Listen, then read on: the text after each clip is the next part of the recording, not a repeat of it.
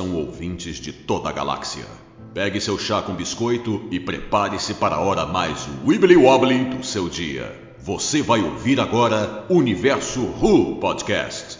Um oferecimento com a Rio Academy. Matrículas abertas durante todo o período letivo. Não nos responsabilizaremos pelo desaparecimento do seu filho.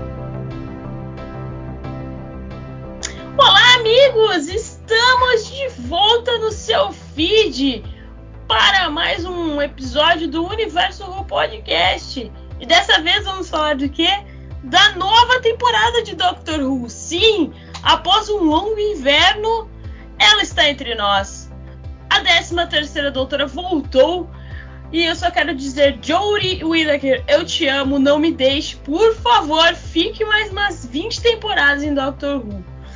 Ai, mas não vai ser possível, né? Tudo bem. Vamos lá.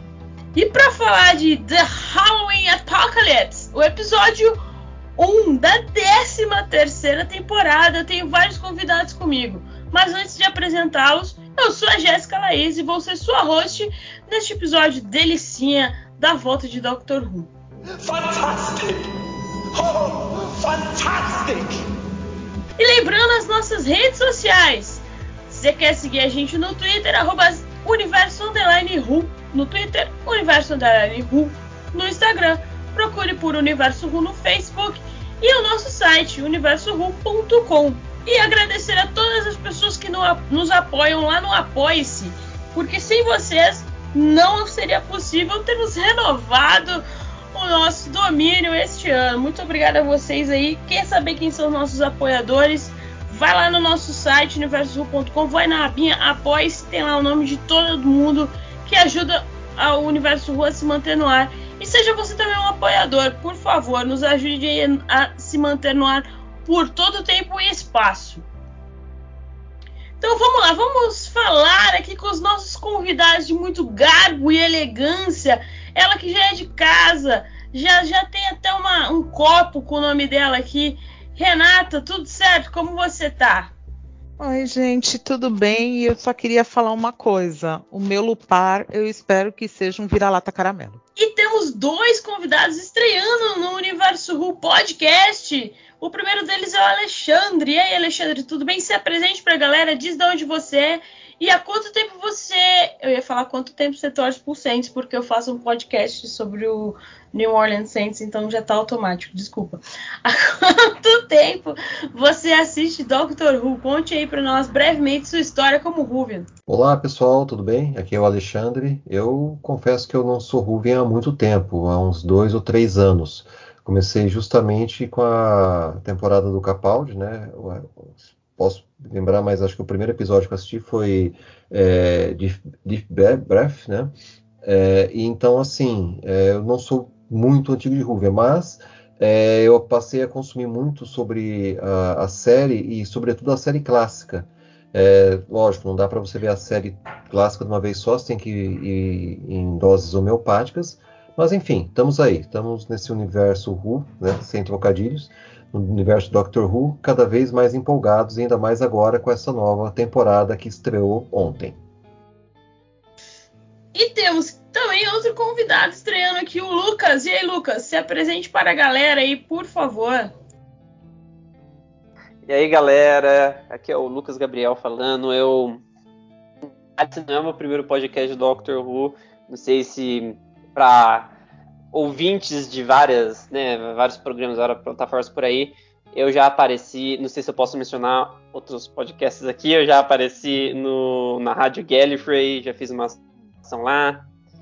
E eu tô aparecendo aqui por pedidos de amigos e tal, né? Eu tô aqui para dar uma força aí pro universo que a propósito, foi onde eu comecei a assistir a série clássica. Muito obrigado, Universo Who.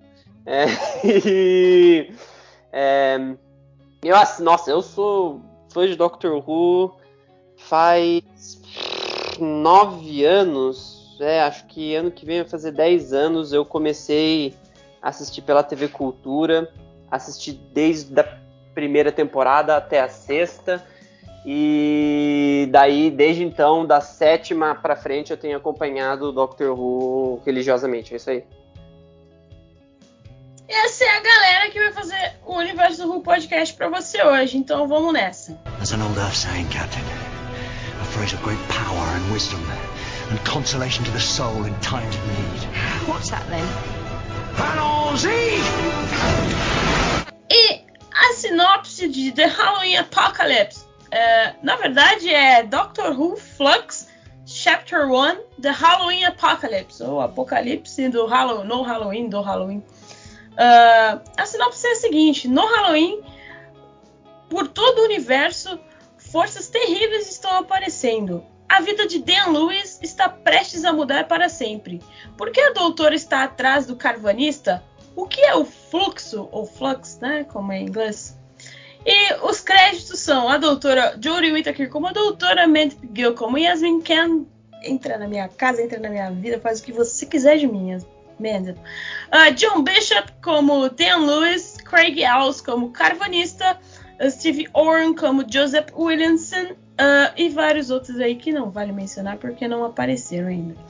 E Chris Chibnall, que escreveu este episódio, parabéns Chris Chibnall, já digo isso aqui logo de cara. E é dirigido por Jamie Magnus Stern.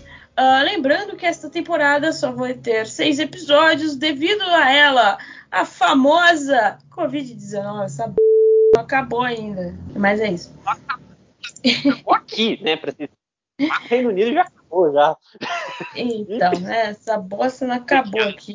Mas, mas lá no Reino Unido, enquanto eles gravaram, eles gravaram começo do ano, né? Fim do ano, começo do ano eles ainda gravaram sobre rígidos protocolos contra a Covid-19. Segundo a Amanda, eles faziam teste pelo menos duas vezes por dia e ela não aguentava mais ter cotonete no nariz dela. Uh, e é isso. Então vamos lá, galera. Vamos, deixa eu começar com uma pergunta aqui logo de cara. O que vocês acharam de Jodie Whittaker neste primeiro episódio? Ela está mais à vontade.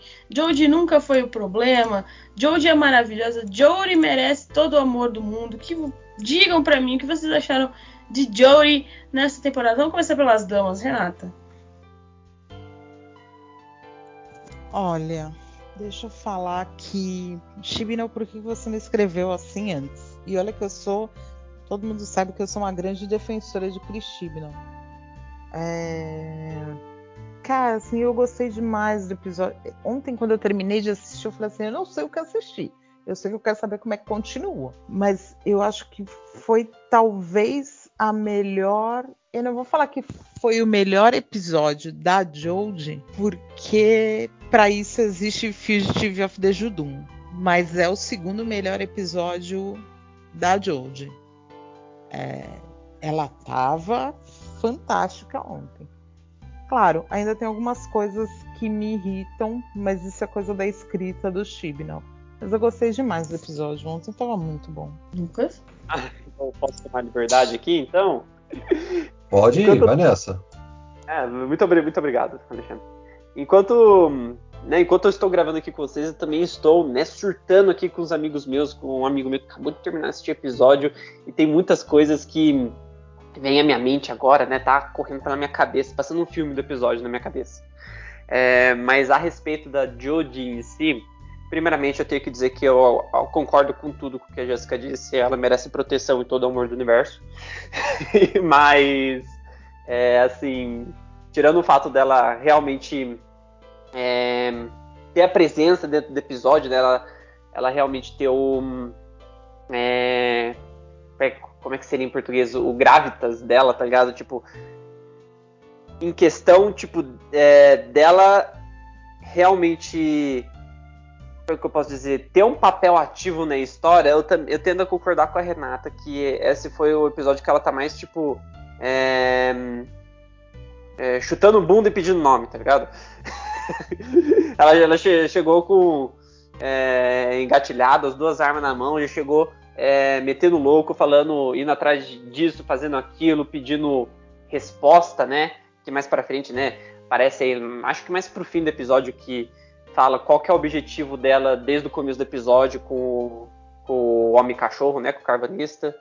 É, e simplesmente, sabe, tipo, tá no ponto, assim, tá ligado? Tanto é, é como ela foi escrita, quanto é a interpretação da Jodie fazendo o, o, papel em si. Acho que, tipo, é, com certeza é um dos pontos altos. Eu espero que é um, é um nível de qualidade que se mantenha pro resto da temporada. Essa pergunta da Jéssica foi bem interessante, porque quando ontem, já na metade do episódio, eu Sim, estava observando. Porque assim, eu, eu, eu, tenho um defeito, uma virtude, não sei, é, de ficar observando muito a atuação né, do ator ou da atriz. E ontem eu foi a primeira vez na série, eu não sei se o roteiro também colabora para isso, né? Porque foi um roteiro assim muito dinâmico, tal. Mas pela primeira vez na série eu vi a Jory muito mais à vontade no papel, muito dona do papel ela já tinha tido essa evolução na temporada anterior, mas ontem, não sei, tinha algo diferente. O time dela tava, o time naquelas é, aquelas coisas que ela faz, aquelas frases rápidas, né? É, aquela, as expressões faciais dela, sei lá, tava diferente. Eu senti ela mais assim, mais no papel, mais como doutora. É como se ela fosse assim, agora ela entrou assim em definitivo no personagem. Não que ela não estivesse antes. A primeira temporada é sempre como é de se esperar, né? A gente também vê isso com Capaldi e com outros doutores estão ainda se acostumando com o papel e também nesse caso a primeira temporada do Chibi não, não, colaborou muito.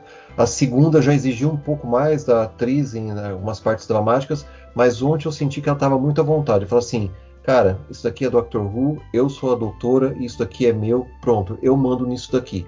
Eu, foi o meu sentimento e eu acho que foi o de vocês também. Então, assim, a Jury realmente nos faz falar assim, puxa, que pena, já está indo, mas que bom que ela chegou, está chegando nesse ápice agora, porque realmente vai marcar e espero que em definitivo aqueles haters que tem por aí talvez sejam, talvez, né, sejam convertidos, né? Porque infelizmente hater quando é hater vai sempre achar alguma maneira para criticar.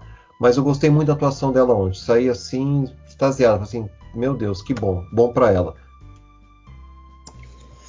Eu tenho que concordar com com o Alexandre no que ele disse sobre é tá no tá no ápice das capacidades dela, porque tipo eu não sei se é um sentimento que todos vocês compartilham, mas eu pessoalmente eu eu vejo um padrão na série nova que tipo normalmente é acho que acho que isso só não aconteceu com o Matt, né, com o 11 primeiro Doutor, mas tipo, sei lá, é a última temporada do David Tennant, assim, é, é é, é, completamente minha opinião, mas pra mim, tipo, a última temporada dele foi a melhor. A última temporada do Capaldi foi a melhor, tá ligado?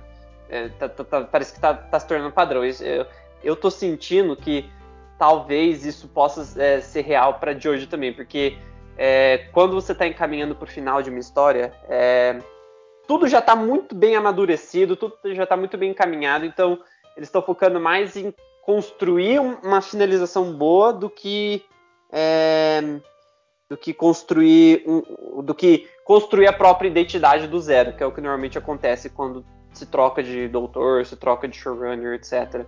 Então acho que isso também é uma evidência desse caráter que a série vem criando. Mas ó, o que vocês acharam foi uma coisa que eu li muito ontem no na Gallifrey Base. É, muita gente falando que finalmente e eu também senti isso. Finalmente a Jojo está à vontade no papel. É, eu já tinha. O, o Eccleston fala muito isso, né? Que ele queria ter ficado mais tempo.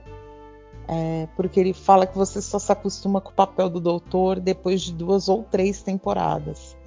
É, que a primeira temporada é a, primeira, é a, temporada dos erros, a segunda temporada é a temporada que você conserta os erros, e a terceira temporada é a temporada que você finalmente sabe que você chegou naquele naquela sintonia perfeita, né? E, e é bem isso mesmo. É, as melhores temporadas sempre são as temporadas de saída.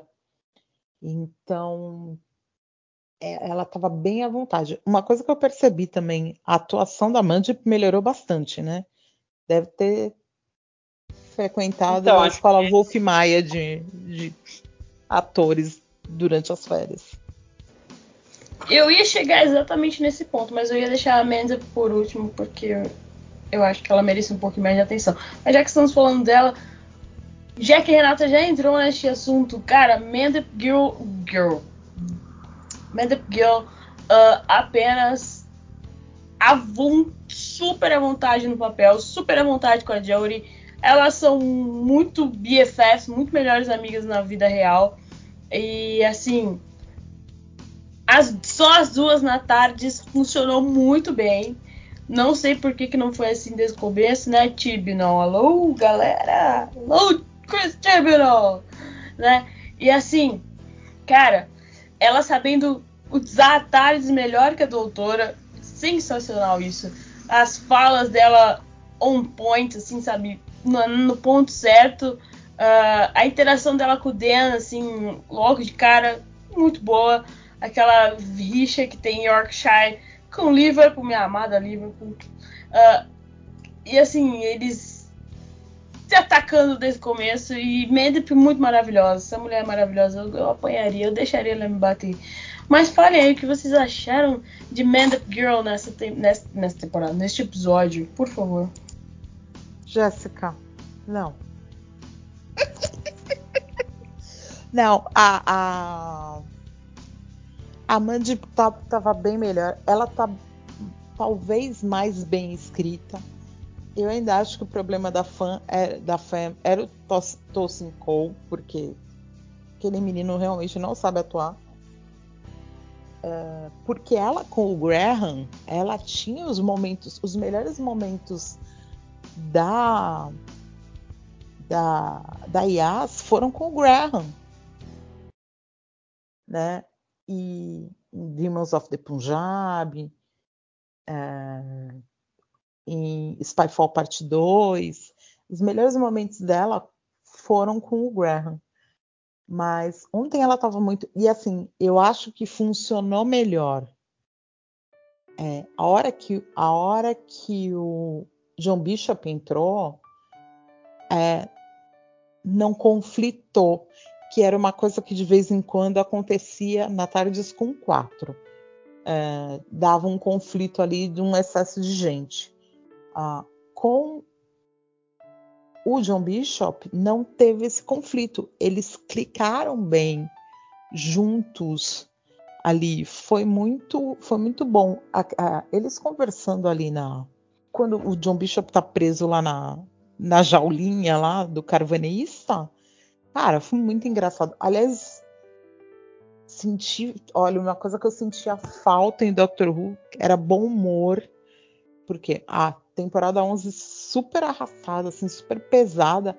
A 12 tem seus momentos, principalmente Capitão Jack e tal, mas ontem tava tudo na medida. Ontem foi é, as atuações estavam ótimas, o que era para ser é, o que era para ser dramático foi dramático, o que era para ser engraçado foi engraçado. Teve ainda palestrinha, teve ainda palestrinha, mas acho que a gente não consegue tirar palestrinha de dentro do chip, não. Ah, mas eu- sobrevivo com um pouquinho de palestrinha. Mas ontem foi tudo, tudo certinho, bonitinho, é, engraçadinho. Teve gente que não gostou do Carvanista. Eu adorei o Carvanista. Ele com ele tentando meter aquele Obi-Wan no, no Dan e não e o Dan não caindo foi engraçadíssimo.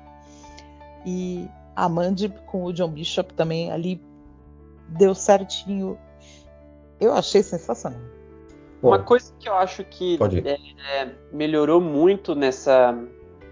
é, né, da, da última temporada para esse primeiro episódio, em específico a respeito da Amanda, é que. Eu só acho que ela tá mais bem escrita, porque, tipo, é, nas temporadas anteriores, eu não sei se era porque tinha muita gente na tardes, se era porque o grupo tava é, muito, sabe, muita gente e pouco tempo para cada um, sabe? Tipo, não sei se era esse o problema, mas é, quando, quando realmente chegou é, na hora da verdade ali, quando é, ela teve que mostrar o seu valor como a única companion da doutora, ela, mano, ela basicamente, assim, não sei se vocês tiveram esse mesmo sentimento, mas é, ela tava agindo como uma profissional. Ela tava, é, ela já sabia meio que os protocolos de como é, é de como é. Ela tava doutoresca. É, ela, sabe, tipo, o, o modus operandi da doutora ali já tava, já tava claro para ela. Tipo, quando a doutora fala. Mesmo quando ela não entendia, né? Que quando eles, elas chegaram lá na nave do carvanista, a, a doutora ficou tipo, faz isso, isso, aquilo. E a Veja ela ficou tipo, né? A Yasa ficou tipo, putz, eu não entendi nada, mas beleza, né? Vida que segue, ela vai lá, solta o, é, o Dan e tudo mais. É, teve uma relação orgânica, uma coisa que realmente eu não senti acontecendo com tanta frequência é, nas duas primeiras temporadas. E eu acho que isso, assim, em parte se deve porque ela era a única companhia ali no momento. Agora que o Dan entrou, eu não sei, porque, tipo, é, a gente não tá entrando no Dan ainda, né? Não sei se vai ser o próximo, mas para mim ele também foi muito bem desenvolvido no, no próprio é, na própria jurisdição dele, né?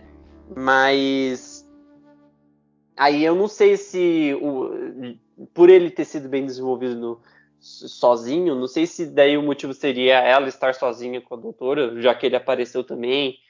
Ou vai saber, né? Como eu disse, é, é o efeito última temporada. Ela sempre tende a ser melhor.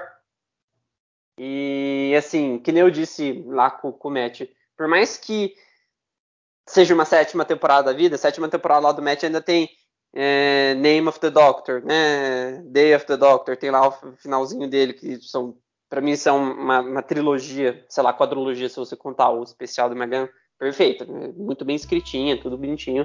E acho que esse, esse negócio tá chegando no final, nessa endline aí, principalmente com o Tibnon fechando todos os, os pontos, os arcos, os personagens, tudo que ele abriu nas últimas temporadas, nesse, nesse mega saga aí, ele deu um, um pouco de atenção a mais para os personagens que vão ser essenciais para isso, né? Que me deixa me perguntando muito qual que vai ser qual que vai ser o, o Chan da Yas nesse momento, porque não sei se vocês estão percebendo esse padrão, acho que é uma coisa que ficou muito clara a partir da 12 segunda temporada, que a Yasal tá começando a perder o pavio com a doutora, porque queiramos ou não, você pode falar o que, o que você quiser da personalidade da, da Jodie, etc. Ela ainda é uma figura misteriosa, ela mantém segredos, ela é, não gosta de se comunicar muito com o que não é importante para os seus próprios compênios, que é uma, é uma característica que é, né, é, é própria do personagem do Doutor, né? todos eles têm né, é uma, uma grande pilha de segredos, entendeu? Então, tipo, ela tá começando a perder o pavio. Fica, tipo, até quando você vai começar, vai continuar escondendo isso de mim, entendeu? Uma, uma coisa que eu acho que foi brilhantemente interpretada pela Mandy PC, porque ela, ela realmente, ela, ela tinha um timing para fazer isso. Ela realmente é, sabia quando ela precisava aparecer, é, é, que fala, é, inquieta, sabe? É, incomodada com toda aquela situação e a hora que ela precisava deixar isso de lado porque tem mais coisa acontecendo, né? Tem, tem, tem, situação que foge disso e que ela não pode dar tanta atenção agora. Mas, bom, eu, eu, eu, eu posso dizer que eu tô ainda mais satisfeito. Se eu já estava satisfeito com a Jodie, eu tô ainda mais satisfeito com é, a Mandip como a Yas. Pra mim tá, ó, é, tá, tá no ponto. Eu notei uma evolução na IAS, né? E aí ontem eu queimei a minha língua num pensamento que eu tinha, e eu espero continuar queimando a minha língua, porque assim, eu tinha uma. Isso eu tinha até colocado em algumas. nas redes tal, que eu não. Eu, não dá para você, em 50 minutos de episódio, você trabalhar um doutor, doutora é, e três compênios. Isso funcionava na era clássica porque você tinha episódios, você talvez, né? Mas aí eu falei assim, não, não vai funcionar isso. Só que ontem eu queimei um pouco a língua nisso, porque assim, é, enquanto estava a doutora e a IAS, estava indo muito bem, eu senti uma evolução na IAS, acho que ela precisa soltar um pouco mais, mas só tem essa temporada, talvez os próximos episódios mostrem isso. Mas eu falei assim, hum, na hora que o Dan entrar, vai voltar quase o número de 4 lá. Eram, agora tá 3, 4. Acho que vai de novo, vai tirar um pouco o foco da doutora tal. E eu queimei a língua. E a conclusão que eu chego é que assim é uma questão de escrita, é uma questão de você nem que seja um time de você colocar uma frase, não colocar grandes discursos, etc e você conseguir trabalhar bem, né? E ontem ficou muito dinâmico isso, a gente viu muito isso. E estamos falando muito de ontem, ontem, ontem, mas eu acredito que nos próximos cinco episódios vai ser essa pegada também. Então, isso que eu achava que era, de repente, não era possível de acontecer, eu acho que vai ser possível. Vai ser possível trabalhar com três compênios de forma harmoniosa e que vai conseguir desenvolver os compênios e vai dar o espaço que, que nem a Jodie teve ontem para é, mostrar a doutora, mostrar a segurança no papel, mostrar a, a que ela veio. Né? Nós tivemos isso, é, só que não era tão frequente na, na última temporada do Capaldi. Né? Você tinha a, a Pearl, você tinha o Matt Lucas, e hora ou outra estavam os três e funcionava bem, mas hora estava só o doutor né, e, o, e o Matt, hora estava só o doutor e a Pearl, mas agora não, agora vão ser seis episódios em que na maioria das vezes vão estar os três juntos. E no, nas últimas temporadas, né, o time não tentou de tudo, né? É, separar, ah, vai a, a Yas e o Graham para um lado, vai o outro para o outro, mas não deu certo. E aí eu concordo com a Renata, eu acho que aí faltou um pouco da, da atuação mesmo, foi um problema de atuação, e aí acabou sacrificando o outro ator que hum, tava, tava super bem, do, do Graham, que eu acho que estava super bem.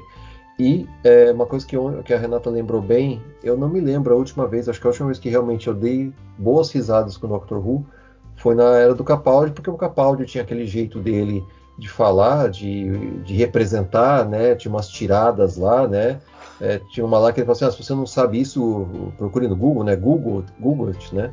E ontem não, ontem eh, o Carvinista acabou sendo sem querer um alívio cômico, mas sem querer, porque você viu que o papel dele era sério mas acabou tendo umas tiradas, ah, melhor amigo do homem, hein? Então, assim, ficou muito engraçado. Então, fazia tempo que não dava, assim, umas gargalhadas, assim, não? Ah, mas, assim, realmente ria, é, gostoso com Doctor Who.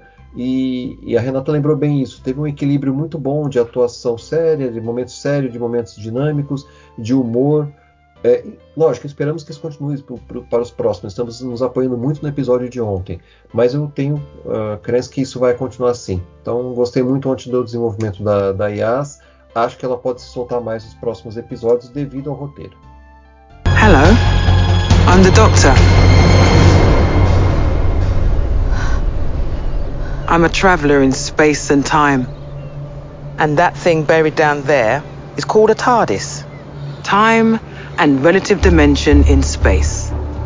You're gonna love this. Então, o que podemos falar dele, Dan Lewis, esse personagem que entrou aqui agora para após a doutora e a se despedirem de Graham e Ryan, uh, que Dan Lewis, com seu carisma, seu sorriso, seu cabelo ao vento e seu sotaque de Liverpool, ele mora na quadra do Anfield Road. Esse é o sonho de qualquer torcedor do Liverpool. Ele mora do ladinho do Anfield Road. Uh, então, assim, maravilhoso, maravilhoso. É, mas o que vocês acharam da introdução do personagem, uh, do pequeno background que tivemos ali dele? O que a gente pôde ver, assim, as pequenas, pequenas dicas que o Chris Chibnall deu para nós sobre ele. E, assim, o que mais vocês acharam deste personagem e o que ele pode agregar aí para essa temporada? O Dan é de Liverpool, mas ele podia ser brasileiro, né? Porque ele tá numa pindaíba desgraçada, coitado. É, e ainda assim ele tem tempo de ajudar os outros. É, de dó dele. O Dan é um santo, cara. Eu, assim, bom, eu tô apaixonada pelo. Eu tenho uma queda pelo John Bishop já que vem de outros Graham Norton, né? Que ele é figurinha carimbada no Graham Norton. E eu não entendo nada do que ele fala. Não entendo. Ontem eu tive que assistir o episódio legendado em inglês, porque eu não entendo o que ele fala. E ele é um cara sensacional. Eu acho que ele é humano. Ele é o melhor que o ser humano tem. É, e ontem ele teve a melhor fala. Acho que a melhor coisa que o Chibnall escreveu em anos. É, pelo menos esse tempo todo, assim. É, quando o Dan fala pra Daiane, mas qual é o sentido de você viver se não é para fazer os outros felizes? É, é, é isso. É, eu achei essa frase tão linda, assim. É uma coisa que para mim é natural ver os outros felizes. É, e você vê que ele tá numa pindaíba desgraçada, ele não tem comida na geladeira, mas ele tá trabalhando no food bank ele tá dando o jeito dele de dar doce para as crianças no, no, no Halloween. É, ele não trabalha no, no museu, mas ele tá lá mostrando o amor dele por Liverpool. É, cara, assim, ele é completamente apaixonante. E ele é completa. Aí a, alguém tinha perguntado, né, no, nas entrevistas, tal, né? Ah, mas o o Dan vai ter alguma coisa com a doutora. Vocês enfiam, esse povo enfia romance em tudo. Mas enfim. É, aí ele falou assim: não, não, eles são só amigos, tal, e se dão bem, mas vocês vão entender o porquê. E aí a gente vê, assim, ele tá completamente apaixonado pela Diane, né? E tadinha da Diane que foi parar naquele. Aliás, eu quero falar de duas, dois outros personagens, porque a gente acabou tendo um monte de personagens sendo é, introduzidos. Eu... Que foi a Diane, que é a namorada do. A Diane é a namorada do, do Dan, né? Provável futura, sei lá, namorada do Dan. E a Claire, que pelo jeito foi vítima duas vezes do, do, dos anjos, né? Pelo que parece, é, ela foi já teve dois encontros com os anjos. É, eu gostei muito dos, de tudo isso e o Dan é adorável, adorável. Que nem eu disse ali, enquanto a Renata tá falando, eu acho o Dan um santo. o cara. Não, não, sério, é, é, ela resumiu muito bem. Tipo, para mim ele foi o personagem mais humano que o Tíbido escreveu até, até hoje, porque, tipo, ele. O cara é completo. Pra começar, o cara é completamente abnegado, né? Ele é completamente altruísta, assim. Ele não. Ele, ele pensa muito mais nos outros do que ele pensa nele mesmo, e isso fica bem claro desde a primeira cena dele, tá ligado? E não é só porque ele tá apaixonado ou porque ele é, ou porque ele gosta do que ele faz, mas é porque ele realmente é uma pessoa boa. Ele não tem nada para comer, ele não, ele, ele, ele quer um trabalho porque ele gosta do trabalho, e não porque ele tem necessidade por tê-lo, entendeu? E que nem que nem Renato falou, aquela fala que ele diz de é, qual que é o ponto de você viver se não é para fazer outras pessoas felizes, mano, aquilo lá é um é o suco de Doctor Who, tá ligado? É, o, é, é a polpa que, que gera a série, entendeu? E. Cara, perfeito. Eu, eu, eu não, tenho, eu, eu, não tenho um A para reclamar do, do Dan. Pra mim, ele.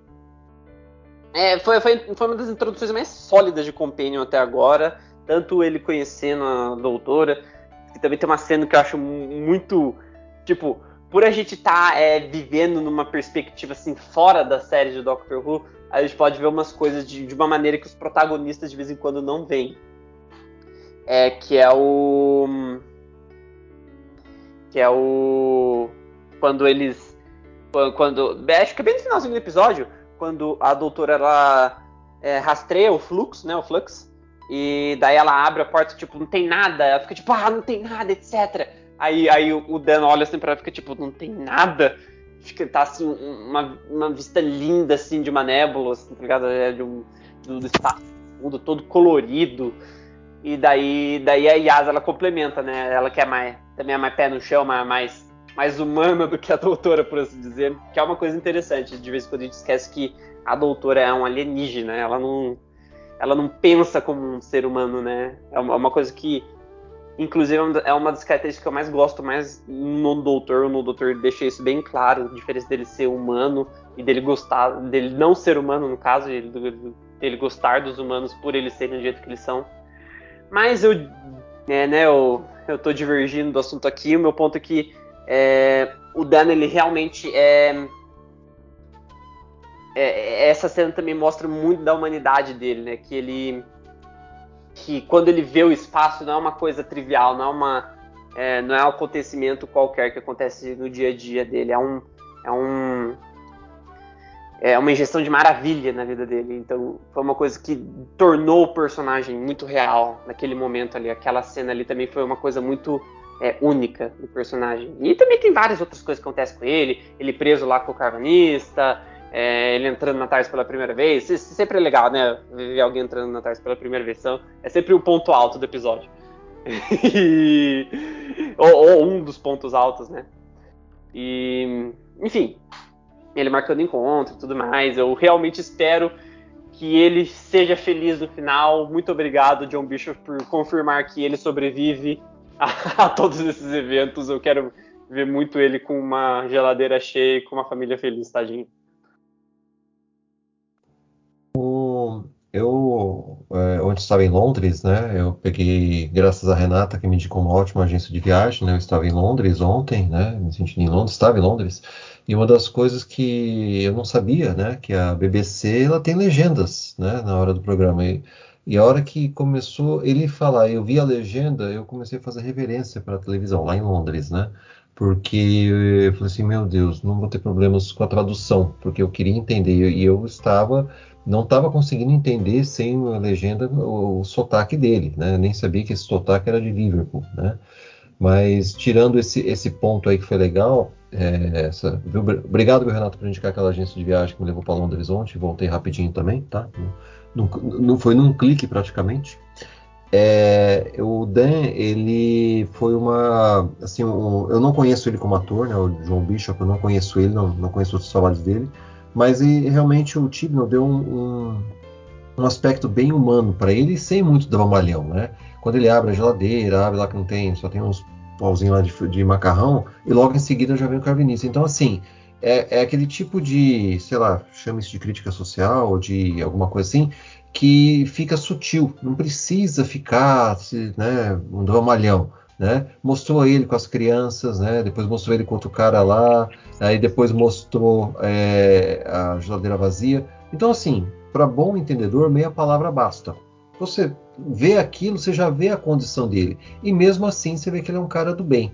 E isso que o Lucas falou é uma das coisas que é, eu estava esquecendo do episódio, mas é, foi bom o Lucas lembrar que realmente aquela parte ficou muito bonita do, do episódio, né? Tipo assim, a doutora abre lá, ah, não tem nada. Sim, para ela é, é um espaço, ela tá acostumada a ver aquilo há, muito tempo. Mas para ele, e, e, naquele momento, não era a primeira vez que ele viu o espaço, ele já estava vendo, já tinha visto na, na, nave do Carvinista, e até o Carvinista tira uma com a cabeça dele, fala, ah, estamos no espaço, ele fala, ele fala uma coisa, é, bem claro que sua raça tinha um, um QI elevado, né, tirando uma com ele, mas na hora que a, a doutora abre a porta da tarde, ali tem tipo uma nebulosa, é um negócio muito lindo lá. Então, é, mostra assim como a gente é pequeno perto dessas coisas. Eu acho que essas introduções que o Tibnon fez no roteiro, que são pinceladas, é que torna esse, esse, esse episódio um, ter um quê especial. E agora sim, vamos ver como vai se desenvolver né, ele na história. Eu, particularmente, acho que já entrou muito bem. Aí eu estou falando agora um pouco enquanto atuação aquela a parte de, dele sendo resgatado pela, pela Yas, tem aquele, aqueles diálogos lá bem, bem rápido. Tem lá alguma questão lá que acho que até a Jéssica comentou, alguma piadinha entre Sheffield e a cidade de Liverpool, mas aí eu sou aqui interiorano de São Paulo, que eles moram em São Paulo, mas sou do interior de São Paulo, não saquei direito aquela lá, mas você vê que tem ali uma química já legal entre os dois.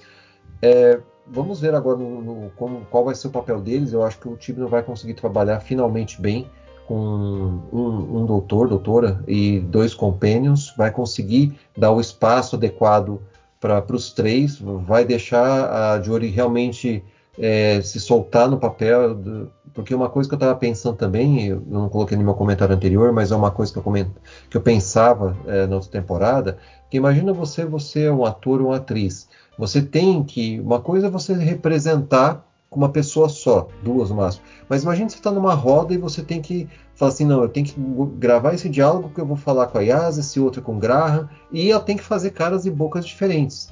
Então, é, com três, talvez esse número melhore.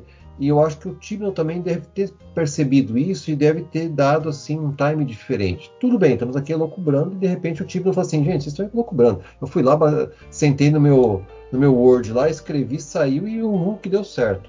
Mas eu quero acreditar que realmente é, as coisas se encaixaram melhor, talvez até com essa questão da Covid deu tempo deles pararem, refletir um pouco mais, né, ter um pouco mais de tempo até para as gravações. Mas enfim, tudo bem, não tem muito o que falar, não conheço muito o ator, mas assim, eu particularmente gostei muito de, do personagem dele, da forma como foi introduzido e do que ele passou sobre esse lado, o, o lado gente boa dele. Bom, acho que é agora, né, que já destacamos nossos três personagens principais, podemos falar do episódio em si. É... Teve muita coisa acontecendo nos bastidores, assim, da história principal. Que a história principal a gente pode ver que é a doutora atrás do carvanista ali, e depois ela descobre sobre o, flux, uh, o fluxo, eu vou falar em português, galera, sobre o fluxo e assim, o, o que é ela atrás do carvanista porque ele é da, da divisão, né? Certo? E ela querendo saber mais sobre a divisão. Foi por isso que ela estava perseguindo ele. E temos uh, de fundo temos a breve aparição dos Weeping Angels, uh, que eu prendi a respiração. Parabéns, Tibrão. Eles são meus vilões favoritos. Foi o episódio com os Weeping Angels. Não é Blink, é aquele outro que eles estão na caverna, que aparece a River Song. Uh, é o episódio que eu mais passei medo em Doctor Who, assim, eu sou uma pessoa que fica impressionada. Time of the Angels. Time of the Angels foi o episódio que eu mais sofri com os, com os Angels, com os Weeping Angels. E neste episódio, pela, com a breve aparição de Claire, apari, aparição de Claire e, e um Angel solitário, eu já fiquei 5 minutos com o ar preso, falando: não pisca, caramba, não pisca, pelo amor de Deus, sua burra, porque você piscou. Eu fiquei. A hora que ela disse pra abrir a porta, cara, dá uma raiva. Segura! Cara, como eu falei, eu não lembrava que os, os anjos se moviam tão rápido, é, tão rapidamente assim. E assim, a hora que ela tava virando, eu falei, não pisca sua burra, por que você eu fiquei com muita raiva daquilo. Parabéns, Chris Brown, você fez eu ficar com raiva dos Anjos Lamentadores novamente. E não com medo, né? Mas com aquela tensão de que será que vai, será que não vai? E eu agora, tenho medo. Agora eu quero saber mais sobre Claire quando ela vai encontrar a doutora no passado e por que ela vai reencontrar a doutora no passado e como ela sabe que vai encontrar a doutora no passado. Seria no futuro. É. Não, é, é assim. No passado a... dela. Né? No passado da. Ah, eu não, eu não vou nem comentar, né? então, aparentemente, aparentemente, o episódio dos anjos, onde a história dos anjos é mais desenvolvida é o episódio 4, que é o único episódio que não é escrito só pelo Chibnall, é coescrito pela Maxine Alderton. Então, sim, que a gente vê fuçando pela Gallifrey Base, por aí o que a gente sabe é que seria esse episódio, o quarto episódio seria o episódio dos Weeping Angels, porque cada episódio seria pelo que deram a entender, cada episódio seria de uma frente. Vai, então eles jogaram ontem é, o Vinder. Cada, os... rapidinho, cada episódio seria, digamos assim, de um ponto de vista diferente. De, é, seria uma parte. que estão envolvidos naquele primeiro episódio. Exatamente. É, então a gente tem que colocaram ontem, vai. A gente até estava conversando no grupo isso. Então, o que que essa temporada. Porque muita gente estava reclamando é, que. Ah, eu não entendi porque é um monte. Jogaram um monte de coisa e eu não sei o que aconteceu. Tem a doutora atrás da divisão. Os, o casal Caveirinha é, é ligado à divisão, então. Que por sua vez, aparentemente, é ligado a Timeless Child, então isso é uma coisa que a gente provavelmente só vai ver no último episódio da temporada para fechar o, o ciclo, para fechar o arco completo. A gente tem os Sontarans que a gente tem na próxima semana. É, os Weeping Angels, que seriam no episódio 4. É, o, o Vinder, que a gente não sabe muito bem aonde entra. O Vinder. Eu tô esquecendo alguém? Algum plot que ficou ali? Hum, acho que não. Acho que não, né? É que, é que, é que o negócio é que, tipo, eles abriram muita coisa e tá tudo meio que interconectado, porque, tipo, o que eles falou, é o Vinder, é o, é o. São os gêmeos lá, né? Não sei se são gêmeos, aquele casal de irmãos lá. É, tem aquele casal que tava no Ártico. Não sei se vocês lembram, que é o. É, mas o casal que tava no Ártico. Então, aí é que a gente. É, eu falei que é, a divisão, a doutora atrás da divisão, o, a dupla caveirinha e o, a Timeless Child, né, seriam uma coisa conectada. Eu não sei vocês, mas a hora que aquela moça, aquela cena do Ártico, que eles recebem aquele dronezinho lá avisando alguma coisa, é, me deu muito a sensação como era com a, a, a Ruth e o companion dela né? Que era o, o marido, né? Entre aspas, que era o companion hum, dela. Faz sentido. Me deu essa sensação, assim, tanto que eu achei que ela também era da divisão. É, porque aquelas as duas moças que vão é, checar aonde está a, a, prisão lá do Swarm, né? É, as armas que elas, que elas têm é igual a arma da Ruth que teoricamente é uma arma da divisão, que é uma arma de Galifrey. Outra coisa sobre a divisão. É, a gente até estava achando, a gente estava achando que a divisão era uma coisa exclusivamente de Galifrey. E a gente viu com o Carvanista e com o Caveirinha de que não é bem assim. Não é necessariamente uma coisa só de Galifrey. E eu não sei vocês, mas a hora que o eu vou falar o caveira de cristal, o Swarm, né? Ele faz contato com a doutora e aí ele começa a falar. A impressão que me deu é de que ele era, ele me deu, ele me passou uma impressão de mestre. E aí não foi só eu que achei isso. E uma das pessoas que achou isso foi o Lumertz. Beijo, Lumertz é, colorado tal qual a Jéssica. É, e o Lumertz falou, deixa eu achar até aqui onde é que ele falou, é, que ele também teve a mesma sensação de que era o mestre. E o Vai. que no final faria sentido de Timeless Children, de a doutora e o mestre serem uh, não serem de Galifrey, serem uh, de uma outra, de um outro povo, de uma outra raça e, e terem sido uh, jogados, porque quando o cara, o caveira de cristal fala, o Swarm fala, ah, eles apagaram bem a sua memória, é lá o primeiro episódio antes do do Timeless Children do uh, do mocinho ruivo uh, que era policial e tem a memória apagada. Né? Então eles fritaram mesmo o cérebro uh, do, da ver, daquela versão da vida da doutora. É, então assim, é, é, sei lá, eu achei que no final tá tudo muito interligado.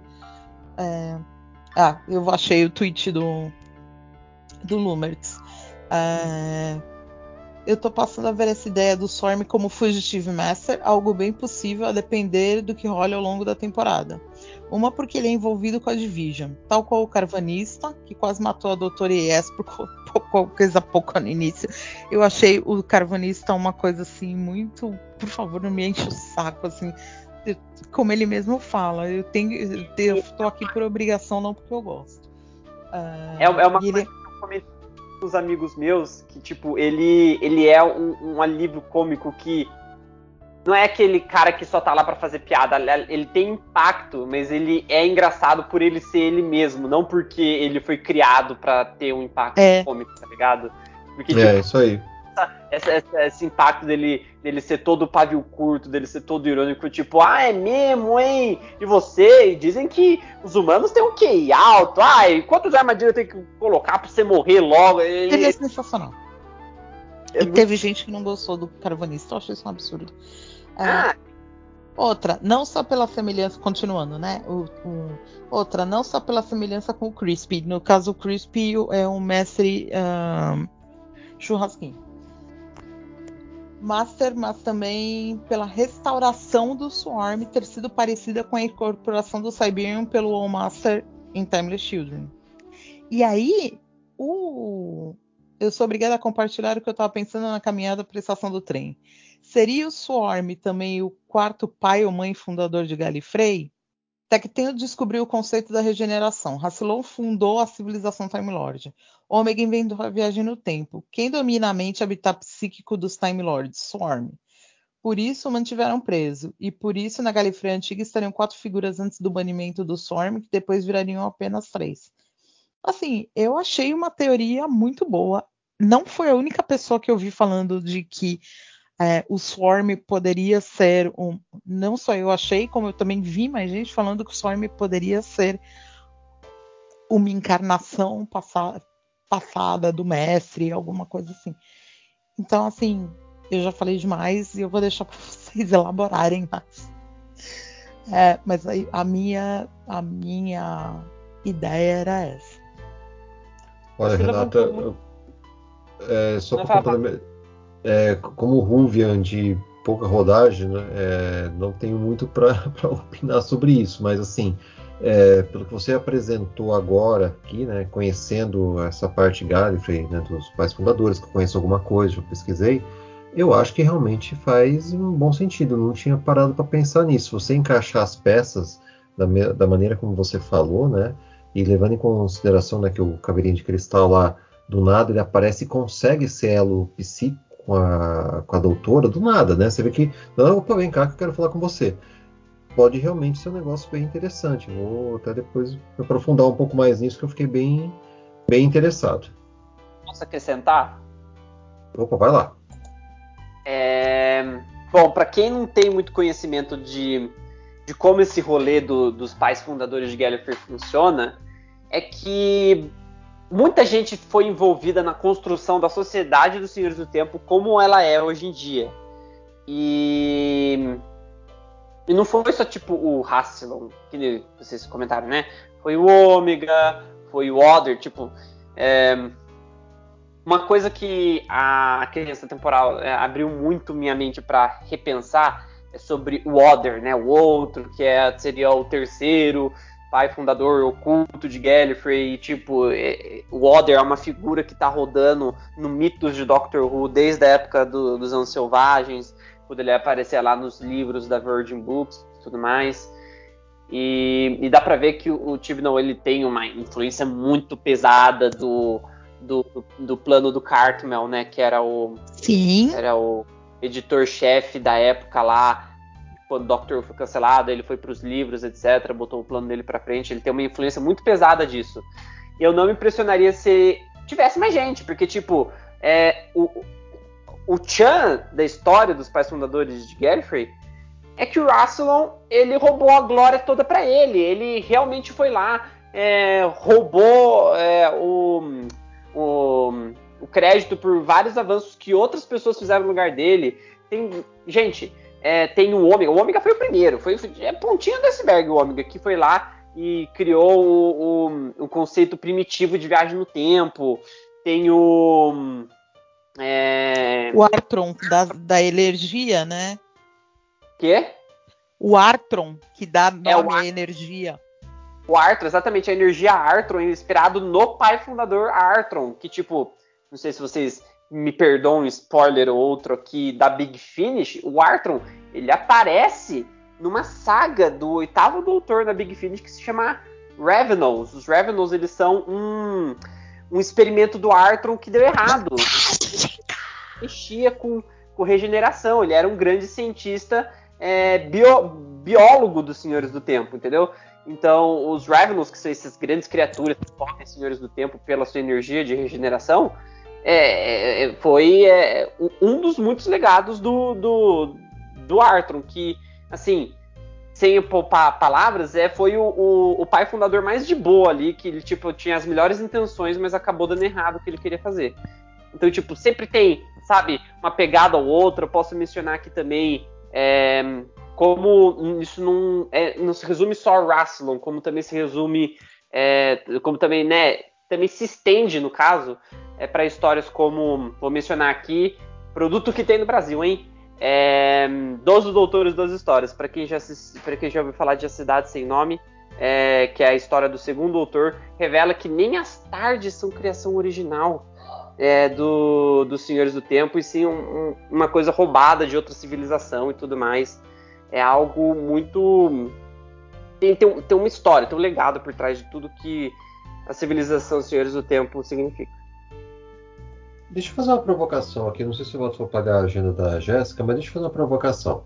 Vocês acham, pergunta para vocês todos, que de repente vai haver tempo, desculpa o trocadilho, tempo e espaço em seis episódios para o Shibno de repente convergir e resolver a questão da Timeless Children e de repente isso que eles estão até colocando na propaganda, olha, algo vai ser épico, coloca muita cena de batalhas, como se fosse, fosse a batalha que fosse resolver o universo, salvar o universo, isso seria mais uma distração, o negócio é para resolver nessa linha que vocês estão falando bem interessante, ou a gente está realmente querendo alguma coisa nesse sentido, mas de repente ainda não vai, sei lá, o, a Timeless Children não vai se resolver agora, vai se resolver de repente nos três episódios. Uma provocação, o que, que vocês acham? O próximo episódio tem 50 minutos. Aliás, os dois próximos episódios. 50 minutos não, uma hora. É, os dois próximos episódios estão marcados como uma hora. É, esse episódio teve 50 minutos, mas ele não parecia que teve 50 minutos. É, ele parecia até mais longo, mas não de um jeito cansativo, é, como eram alguns episódios passados da, das últimas temporadas. É, diz o Chibnall que ele vai acabar tudo seis, nos seis episódios, né, nos próximos cinco episódios, e que os especiais são especiais. Até que ponto ele falou a verdade, até que ponto ele tá mentindo, eu não sei. Então, eu tenho isso na minha cabeça de que é, os especiais eles vão sim ser histórias próprias por si só, eles vão é, ser mais episódicos do que essa temporada está sendo, né? Porque essa temporada não está sendo nada episódica, ela é 100% serializada. É, vão ser mais do que isso, mas eu sei que tem coisa que o time não vai segurar até o final. É uma coisa que, tipo, não dá para segurar. É, não, não, dá pra é, que fala, usar todas as cartas dele de uma vez só. Com certeza ele tá segurando um final bombástico. Eu vou jogar como exemplo aqui, sei lá, o que o Moffat fez com o, com o 11 Doutor, com o Matt. Mano, a trama que começou lá na quinta temporada só acabou em, em em Time of the Doctor. O rolê do. do até, mano, o rolê de quem fez o Big Bang, de quem. É, da rachadura na parede. Na parede, mano. A porta, a porta do, do doutor lá no, lá no episódio do Minotauro também só revelaram no último episódio dele, tá ligado? Tipo, tem coisa que ele vai segurar, com certeza. Jéssica? Eu acho que ele vai deixar algumas pontas soltas, sim creio que é Timeless Children, Child aí, né? É, ele vai resolver, que é uma coisa que ele começou lá na primeira temporada. Mas óbvio que ele vai ter outros mistérios aí que vão que vão ficar com as pontas soltas, eu acho. Porque o principal mistério aí dessa era tipo, é essa Timeless Children, né? Ch ch é, eu não sei falar. É criança temporal, né? Assim, a gente já viu que é a doutora e tal, mas tem muita mais coisa por trás. Então eu acho que ele vai. Ele, ele vai resolver isso. Eu acho que vai. Essa parte eu acho que ele vai. queria dar uma puxada de trem aqui também falando sobre o sobre os núcleos em si, porque tipo, por mais que a gente tenha saído, não sei vocês, mas por mais que eu tenha saído desse episódio com mais pergunta do que resposta, começou a criar uma trama muito clara do é, do que tá rolando, tá ligado? Porque tipo, é, o, o, o, fluxo, né, todo esse evento espaço temporal louco que tá destruindo o universo e tudo mais, ele como é que eu posso dizer? Ele, ele tá mais como consequência da trama do que tá acontecendo em volta desses personagens. Então, é, você pode ver que tem a ver com, acho que são os, os Ravagers, né? Que é o nome dessas criaturas, desses, dessas criaturas esqueléticas de cristal, né? Que é o Swarm, a irmã dele e tudo mais. É, eles estão vindo é, a partir desse núcleo da Division. Então eu não diria que é, toda a trama, é, por exemplo, da Timeless Child vai ser resolvida, mas com certeza é, essa história da Division vai, vai, vai, vai vir a um fechamento épico, porque é o passado, abre e fecha aspas, né? O passado da doutora vindo assombrar ela mais uma vez, é, sendo encarnada pelo, por esses vilões e pelo o fluxo como um todo. Então a gente pode ver que tipo tem lá os núcleos, que nem a Renata falou tem o núcleo dos Caveirinha lá, tem o núcleo do, é, da doutora Koyas, que é, acabou né, tendo meio que um, um mini núcleo, um bebezinho ali, que seria o, a, a moça que conhece elas do futuro delas, que é a, a Claire, é o nome dela, né? E é, e é abduzida pelo anjo lamentador de novo. E tem o Assim, por, por, assim dizer, acho que os que mais ficaram é, vagos, os núcleos que mais ficaram vagos nesse, nesse, primeiro episódio foi o Sontarans e o Vinder, né? Porque, tipo, eles só estão ali é, circunstancialmente. Ele, os Sontarans descobriram o que está acontecendo vão tirar vantagem disso. E o Vinder, ele basicamente, né, ele se ferrou na situação toda. Ele estava ali no meio do fogo cruzado e ele está né, correndo pela própria vida, bem dizer, nesse momento agora mas pode ver, é, é o, car, o, carvanista ele é ele é da divisão, é, o, é, os caveirinhas lá eles estão pesadamente relacionados com a divisão, principalmente Swarm. É, o, os lamentadores sempre estão. Não é que eles sempre estão envolvidos, mas tipo, é sempre propício eles estarem envolvidos é, é, nesses é, eventos complexos temporais de tempo, espaço, malucos, etc. E, e de alguma maneira, que é o que mais me, sabe, tipo, mais me pegou de surpresa. A Diane, né, que é a, é a amizade colorida lá do Dan, é, ela tá envolvida em alguma capacidade com isso. Então, tipo, acho que o simples fato, tipo, do do Dan ser tipo o, o, o, o laço de sangue do carvanista e dela estar tá envolvida com, é, com a irmã do, do Swarm em alguma capacidade, mostra que o que estava acontecendo ali não é completamente ordinário. Tem mais. Dentro desses dois personagens, desse núcleo é, novo que o Tibino entregou pra gente, tem mais algum segredo que a gente não. É, não, não, não, tá, não tá conseguindo ver direito e a gente está é, marginalizando. Acho que a gente tem que prestar muita atenção é, qual vai ser o impacto desses dois na história. E já que o Dan vai sobreviver com toda certeza, é, eu vou tirar a vantagem disso até quando eu puder. Muito obrigado, John Bishop. Você realmente me deu um material de, te de teoria muito bom, mas já que ele vai sair vivo, qual que vai ser o impacto disso, por exemplo, para ela? E, e qual que vai ser é, como a trama vai se destrinchar depois disso? O que, que vocês acham desses núcleos que é, o Tibi não abriu nesse episódio aqui, né? Ele só abriu, né? Fica para ver nos próximos episódios. Como você acha que eles vão ser concluídos no futuro? Você queria o Dan morto, é isso? Hein, Lucas? Ele até ficou calado. Gente, muito pelo contrário. Eu tô muito feliz que eu tenho a confirmação de que ele vai estar vivo. Tô querendo dizer que é, por a gente ter essa confirmação, a gente pode ter mais certeza do que teorizar no futuro, entendeu? A gente pode traçar uma linha mais precisa. Ah, bom. Vocês não vão matar meu homem assim, não. É, eu não sei, eu, eu realmente vou esperar para ver, porque é muita teoria e às vezes no final é, alguma coisa é, não tão estrambólica assim. É, mas uma coisa que eu sempre gostei do do, do Chibnall é que ele não dá ré nos planos dele, né? que era uma coisa que o Moffat fazia demais. O Moffat fazia um monte de, de, jogava um monte de ideia e não levava adiante metade. E assim, por mais que tenha muita gente que não goste da, da Timeless Child, tudo isso, é, o, o, o Chibnall vai defender até o final e vai levar a história até o final. Assim, ele não vai dar ré e não vai é, se deixar levar pelo que o povo reclama. Apesar de todas as ameaças de morte, apesar de tudo, é, mas tudo fã louco. É, e eu, eu acho isso muito válido da parte dele, assim.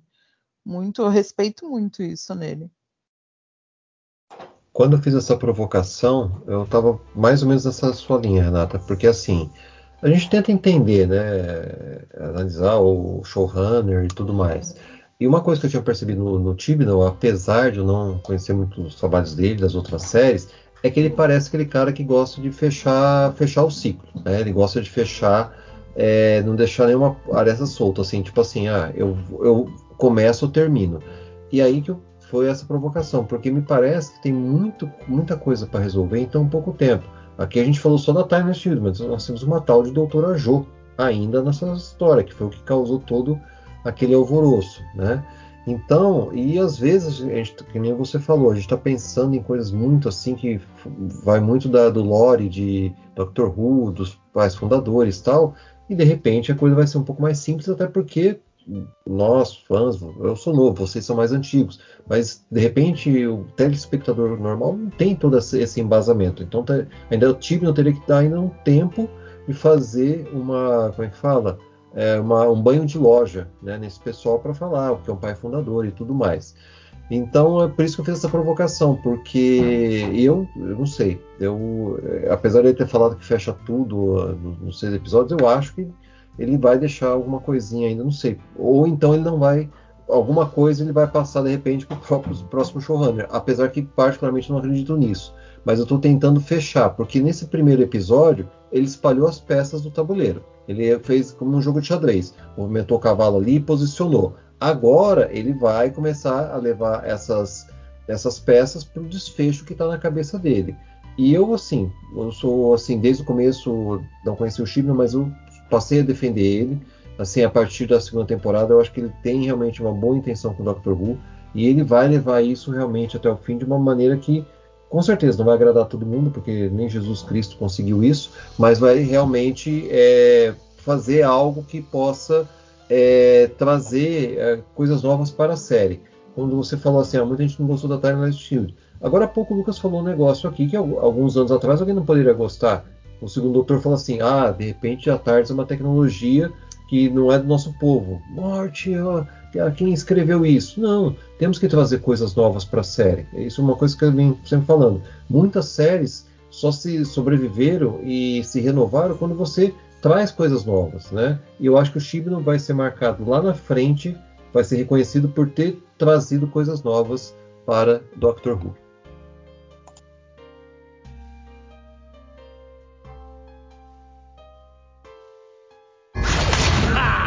You miss me, right? One of the main questions from all of the fans are when is Captain Jack coming back? Well, guess what? Hashtag he's back. Captain Jack Harkness at your service.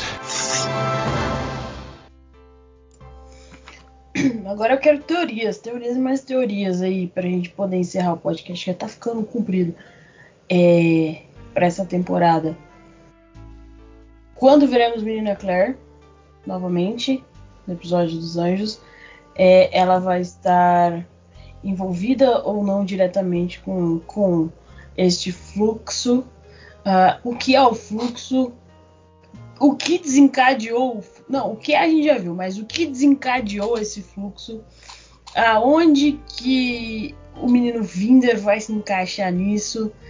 São tantas perguntas e o Tibnon nos deixou naquele cliffhanger ali em que nem a energia do vórtex, vórtex da tarde segurou o fluxo. É, é, nossa, o fluxo virou uma palavra agora. Quando você fala muitas vezes uma palavra, ela fica estranha. Quem assistiu o Ted Laço sabe o que é isso. É, e, nossa, tem muitas, muitas, muitas, muitas perguntas e nenhuma resposta por enquanto. O que vocês mais. Vamos, vamos, deixa eu reformular a pergunta, ficou confuso. Qual é o que vocês mais querem ver, assim, estão loucos? O que você, depois desse cliffhanger aí, de tudo que a gente viu nesse primeiro episódio, o, o que mais, o, mais deixou louco, assim, de curiosidade para ver o desfecho? Bom, eu quero saber mais sobre a divisão. Foi a coisa que mais me pegou desde o começo, desde a história, uh, desde Fugitive, uh, The Fugitive of the Judum. Eu quero saber mais sobre a divisão. É isso que eu quero saber. O que, que é divisão? É tipo a CIA, o FBI de, de Galifrey. É, o que, que eles fazem? Eles planejam? O que, que eles planejam? Eu quero saber mais sobre a divisão. Entendeu? É, mas a Claire, a Claire, a Claire é o tipo de personagem que eu gosto, assim, é, que a gente é apresentado Uh, e ele já vi, ela já viu o doutor, a doutora, né? É, mas a doutora não a viu, então é o tipo de personagem que eu gosto. Então, ela acho que a gente vai ver provavelmente no episódio 4. 4 e. É, eu quero saber mais da divisão. No final, eu vou te falar que a questão do Timeless Child, da Timeless Children, eu nem me importo se ele não resolver isso. Mas eu quero saber mais da divisão. O que, que a divisão faz? É, quem manda naquilo, para saber mais da divisão.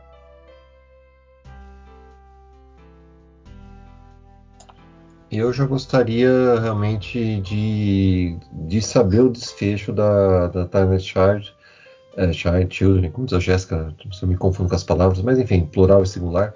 Mas eu gostaria sim, porque eu achei que foi uma, mesmo assim, sendo fã do Doctor Who há poucos anos, né, não tendo todo esse lore, assim, todo esse embasamento, mas eu achei que ele colocou uma, uma coisa muito diferente na série. Ele praticamente mexeu no cerne da série. É, e tudo bem quanto a isso, porque ele não está desfazendo nada, ele está só colocando talvez alguma coisa um pouco diferente. Então eu gostaria muito de ver esse desfecho e ver como isso termina. Eu ficaria particularmente um pouco frustrado se ele deixasse isso para um outro showrunner. Falei, não, você colocou uma ideia boa na mesa, termina ela, né? E até porque, vai, eu tenho também um interessezinho particular aí que como isso sempre aponta um pouco para algo que de repente aconteceu após o segundo doutor, que é passou a ser meu, meu doutor favorito da clássica, então a gente tem sempre essa vontade de que possa voltar naquela época de alguma maneira, né? Mas isso já é, um, já é uma wish list, uma lista de desejo. O que eu gostaria mesmo é de ver essa ideia boa que ele trouxe para a série e me desculpem aqueles que realmente acham que isso foi tá matando a série, eu acho que não tá matando. Eu estou falando isso de uma maneira muito respeitosa. Eu acho que ele fez mexeu mesmo no aquele negócio quem mexeu no meu queijo, ele mexeu mesmo, é, tirou da zona do conforto Doctor Who.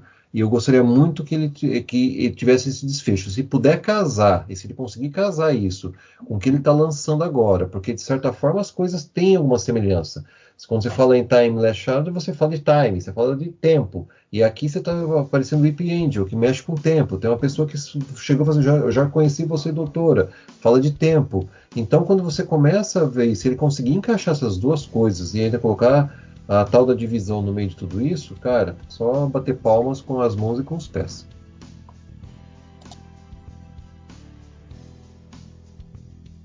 Bom, acho que agora só me resta falar, não é?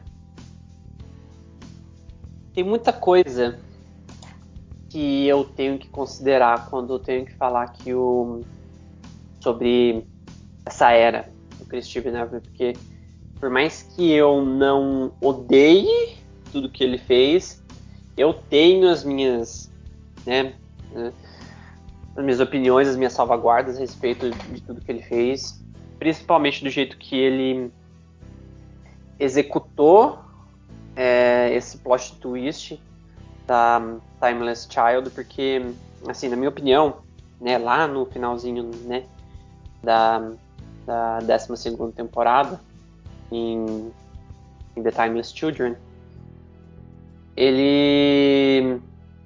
Eu, eu, eu, não sei dizer por mim mesmo, né, eu não sou um escritor profissional para poder dizer como que se faz ou se não faz um roteiro de verdade. Mas eu acho que faltou um pouco mais de tato, por assim dizer. Eu acho que ele podia ter apresentado esse conceito de uma maneira muito mais orgânica, porque, assim, por mais que a série tenha um histórico de. Né, eu já mencionei aqui o Water. Eu vou até falar. Deixa eu falar um pouquinho mais sobre o Water em si, né?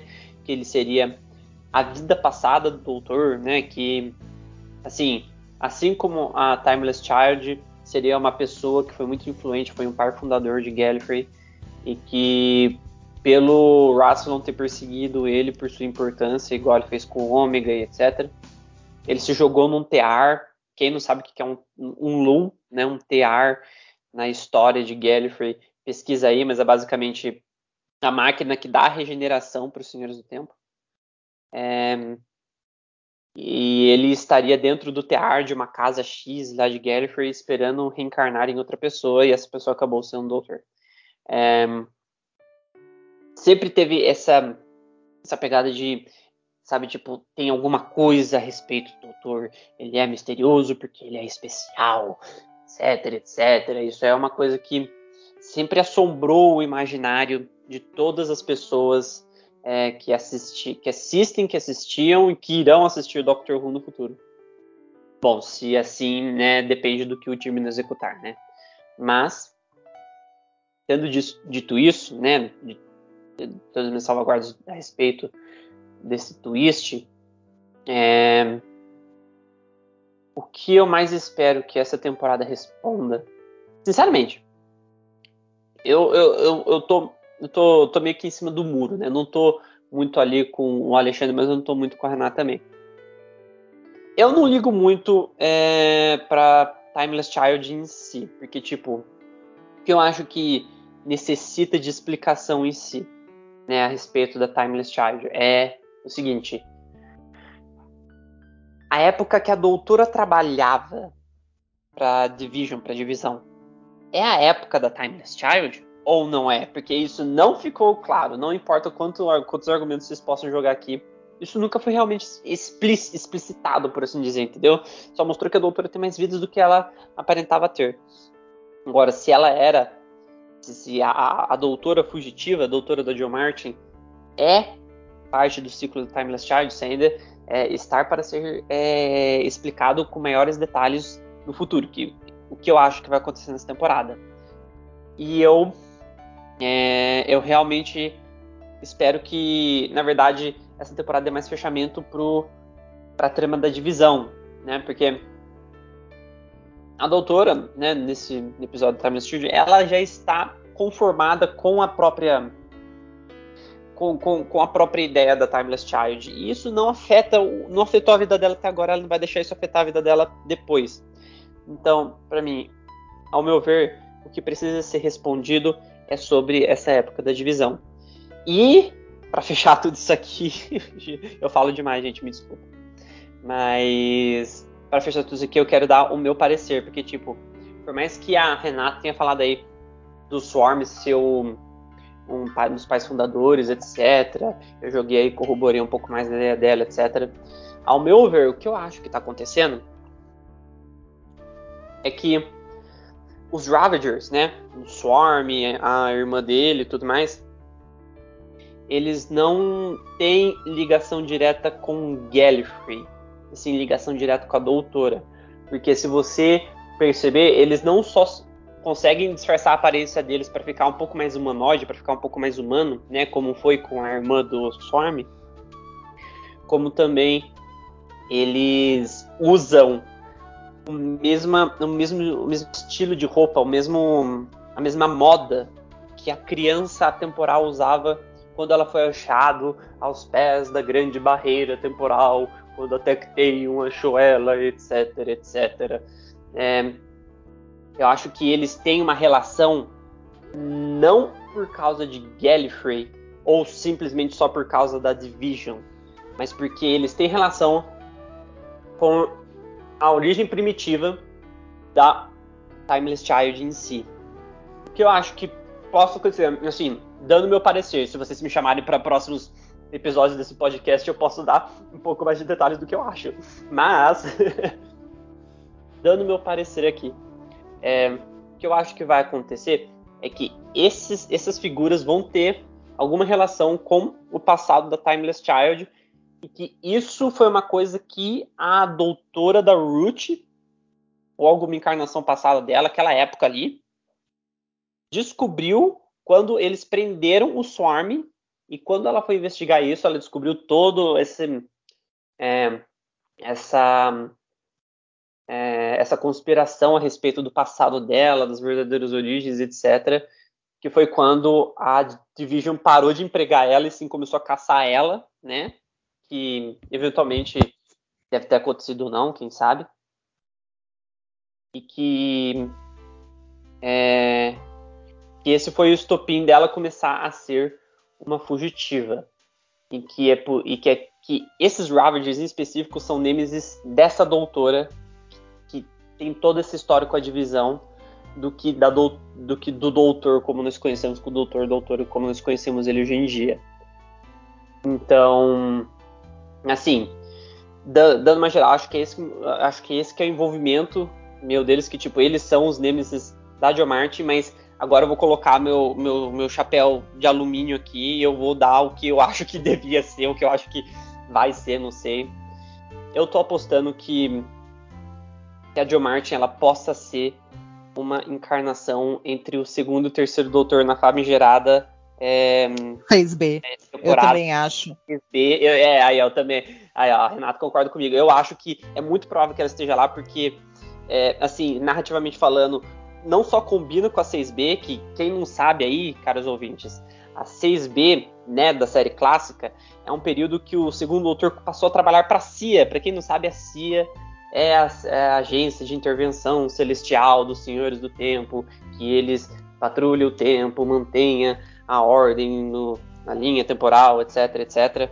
E, e, isso explicaria a participação dele em Five Doctors, porque em Five Doctors ele tá mais velho, ele sabe da sentença da Zoe e do Jamie no final de War Games, quem não sabe War Games é a última história dele. E, e mesmo assim ele não se regenerou, porque logo depois que o Jamie e a Zoe, que são os últimos companheiros dele, vão embora, ele se regenera, mas não é essa a realidade. A realidade é que ele trabalhou para a CIA e esse seria o período em que ele trabalhou para a CIA antes dele se regenerar. É, em, então, termos de, em termos de Marvel, a CIA é a TVA do, do Loki. Exato, não, não, não tem jeito mais claro de você é, ilustrar a CIA. A CIA é, é é a TVA da, de, de, de Gallifrey, né? Ela é. Pense, pense na CIA como a TVA e nos Senhores do Tempo como os. Qual que é o nome do, dos robôs lá, dos animatrônicos? Os Guardiões do Tempo, alguma coisa assim, não é? é Aquele é. lagarto lá que era de falso lá. É, é, mas e, é... se encaixaria nessa época porque ela trabalha por uma divisão que patrulha o tempo e tudo mais. Poderia se comunicar ali um pouquinho e esse seria o estopim para ela ser capturada pela Division, mandada de volta para Gallifrey e se tornar o terceiro doutor eventualmente, encaixando perfeitamente nessa lacuna narrativa. E os Ravagers em específico estariam atrás da, da doutora por causa dela ser um alguém especial, por causa dela ser um, um, um evento complexo do tempo e espaço, entendeu? Por, porque se você é, não, não levar em consideração é, o ponto de origem de onde ela veio, seja lá de onde ela tenha vindo, eu prefiro que não explorem isso se vocês me perguntarem. Acho que a origem de verdade da criança tem que permanecer em segredo. É, mas por ela ser especial, eles já sabiam do potencial latente que ela poderia se regenerar, que ela poderia, né, fazer uma grande mudança na história do universo e tudo mais. E eles estão caçando ela desde então porque ela é uma pessoa especial. A Ruth descobriu, ela se tornou o terceiro doutor, vida que roda, o Storm acabou de fugir e agora tá atrás dela. Então, assim, é o meu parecer, é o que eu acho que provavelmente vai acontecer. E vamos ver o andar da carruagem. Eu tô muito ansioso para ver como que essa história vai desmanchar, né? Vai, vai, vai, vai tomar os seus rumos aí. E eu falei demais agora, vou deixar vocês terminarem. Não, e, é, e, é, e, é, isso mesmo que eu gostaria de ver, certo? É, é, esse encaixe com o segundo doutor que eu gostaria de ver, porque assim, se eu bem me lembro, o final de War Games termina com o doutor girando lá a cabecinha dele, mas não, em nenhum momento, eu não vi o universo expandido, mas em nenhum momento, até onde eu saiba, é falado ou mostrado. Na TV, certeza, não é mostrada a regeneração dele. O que aparece depois quando você vê é ele saindo da tarde, o doutor saindo da tarde e caindo, que é o que vai iniciar o terceiro doutor. Não, não, mas você tá certo, Alexandre. Tipo, o... nunca foi mostrado visualmente a regeneração. Não oficialmente, pelo menos. Tem um, fan... um filme fan-made que mostrou, que chama é, Devils, que mostra a regeneração do segundo e terceiro doutor. E esse, ó, já vou mencionar. Esse fan-filme tem um doutor que chama Two and a Half Doctor, que é o Doutor 2,5. que é basicamente uma regeneração que existe entre o segundo e entre o terceiro doutor, que é uma. Ah. meio que pararam a regeneração no meio. Olha, eu não vou falar que o time não se inspirou nisso ou não, mas tá muito suspeito. Nunca se sabe. Mas, a regeneração de fato do segundo pro terceiro doutor ocorre nos quadrinhos, nos primeiros, na primeira série de quadrinhos de Doctor Who lá dos anos 60, numa, num quadrinho que chama The Night Walkers, que é na época que o doutor estava trabalhando para a CIA, aí ele foge, aí a CIA captura ele e força a regeneração. É, já, já, já, já, é o combo todo nessa é. história. Do, tipo, tem, tem muita coisa é, que pode agregar nisso, mas como essa era também não está ligando muito para universo expandido por si só, né? Eu posso simplesmente mencionar é, The Haunting of Villa Diodati, que nossa, um monte de fã odiou porque entrou em conflito com o áudio do oitavo doutor, que ele viajava com a Mary Shelley e eles tiveram aventuras no tempo e espaço, etc. Eu acho que isso aí é completamente explicável, essa é opinião minha. O ponto que eu quero chegar é que é, eles podem tanto aderir a isso, como eles podem contornar isso, como eles podem ignorar isso, como eles podem fazer outra coisa. Eu espero que seja assim. Não sei qual a opinião de vocês, mas eu tô pagando para ver. Parece que essa vai ser uma temporada muito boa e bom, Doctor Who tá de volta já é emoção suficiente para mim. E você, Jéssica, o que, que você acha que vai acontecer? Sabe a Good Man Ghost War? Que a gente tinha aquele. aquele hype gigantesco, pelo menos na época. Que para quem assistiu durante né, a temporada que tava passando, que ia ser um negócio trondoso, que ia ter explosão, não sei o que, e no final não foi quase nada disso. Eu espero que Chris Chibnall esteja pezinho no chão e consiga uh, resolver, fechar ao menos o arco da criança temporal aí, da treta, deixar um pouco mais da treta de Gallifrey um pouco mais encaminhada. Não precisa resolver, não, mas deixa um pouco mais encaminhada. Uh, eu quero muito saber de onde voltou os, os Weeping Angels, porque são meus mais favoritos, como eu falei. E. Eu não sei, eu quero. Eu estou, estou de coração aberto para essa temporada. A Jojo está muito maravilhosa nessa temporada, já no primeiro episódio. E e, e, muitas perguntas, muitas perguntas rolando na minha cabeça nesse momento. É, o, que eu, o que eu espero é que eu pelo menos tenha resposta de pelo menos duas delas, assim, porque já vou ficar feliz. Eu sou traumatizada pelo Mofá. Eu gosto da era dele, mas eu sou traumatizada pelos, pelas linhas que ele deixa, que ele deixou aberta, que ele, que ele, as linhas que ele deixou abertas, abertas, abertas.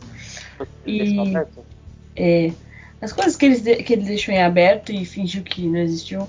Eu espero que tipo não seja mais pé no chão. É, é, é isso que eu quero. Um, é, é, o que eu espero de um showrunner de Doctor Who, que ele consiga fechar bem as coisas que ele considera importante e que ele começou assim desde a primeira temporada dele até agora essa última. Então, mas o que eu tô mais louca para saber mesmo é quem liberou esse fluxo aí, ou quem ou o que liberou esse fluxo e quem é este caveira negra e caveira vermelha que a doutora está caçando, é, que está caçando a doutora e como que eles têm uma ligação empática que fala?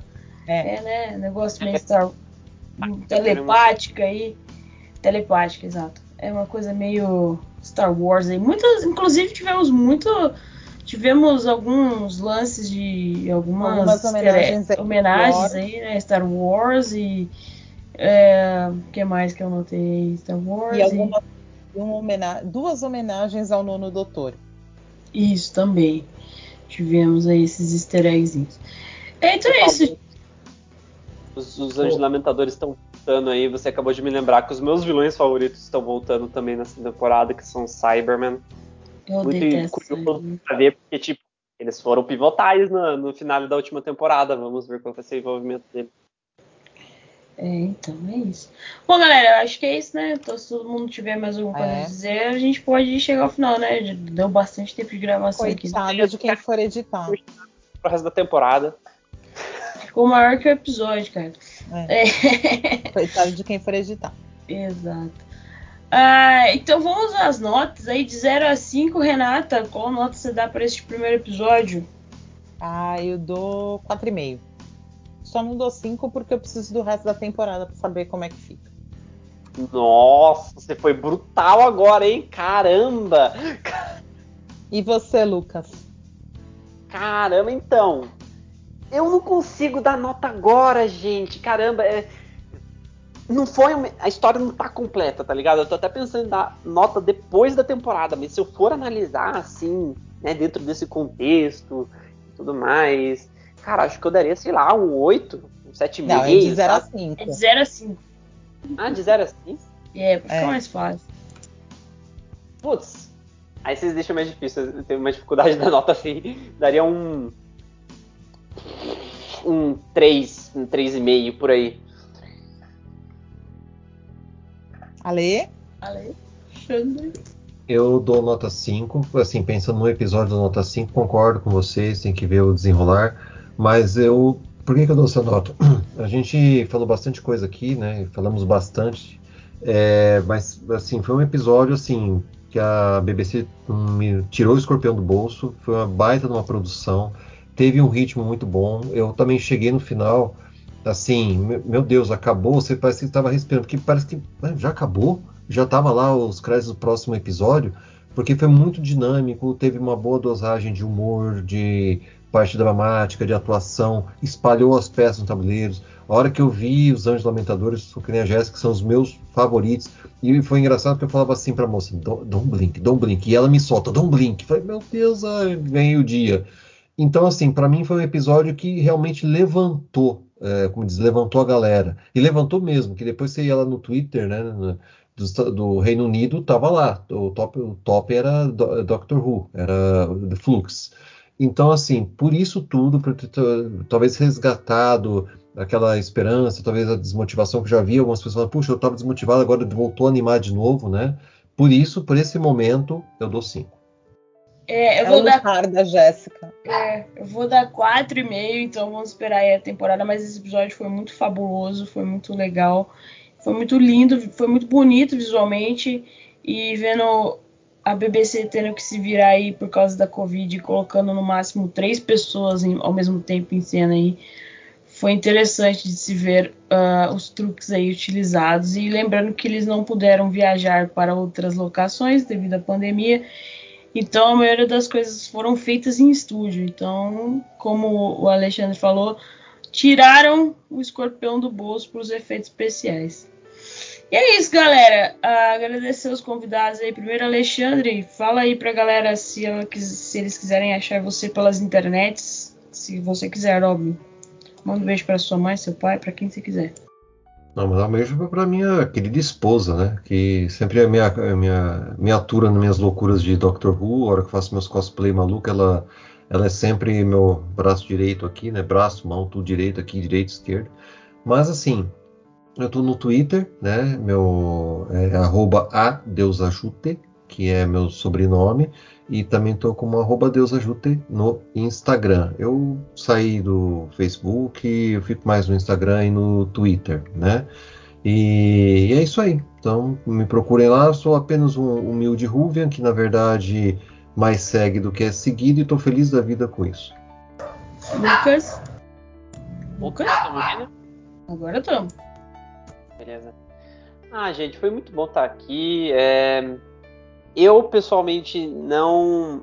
Eu gosto de um pouco de privacidade nas redes sociais, mas eu faço o convite para aqueles que quiserem bater um papo comigo, que quiserem é, conversar mais de Doctor Who. Eu tenho um grupo no Facebook que chama é, Doctor Who Tardes Postagem. Passem lá. dá, dá uma olhada. É... eu tento fazer um, um ambiente mais saudável, mais tranquilo pra gente poder discutir Doctor Who, pra gente poder fazer meme, pra gente poder dar risada, rir da própria desgraça, etc, etc. E. E no mais, eu só queria dizer que foi um grande prazer estar aqui. Faz tempo que eu não gravava um podcast. E que é, Doctor Who tá de volta para dar uma adoçada nessa, nessa nossa vida aí atualmente. Abração pra vocês. Renata? Oi, gente. Quem quiser pode achar lá no arroba puxadinho da tardes. No Twitter, a gente é o puxadinho tardes, P tem letra maiúscula, não necessariamente com conotações políticas.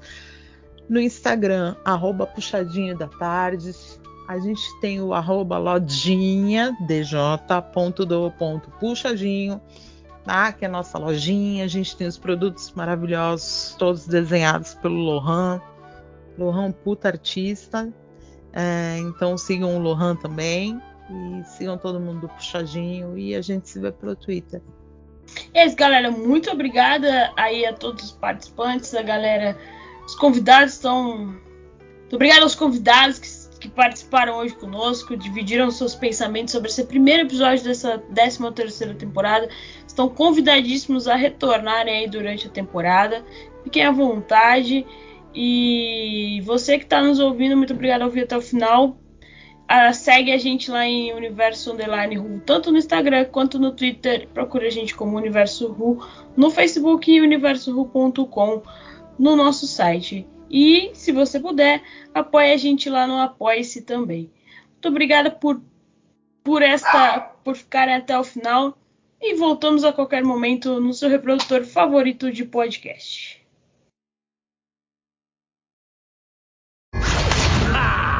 You miss me, right? One of the main questions from all of the fans are when is Captain Jack coming back? Well, guess what? Hashtag he's back. Captain Jack Harkness at your service.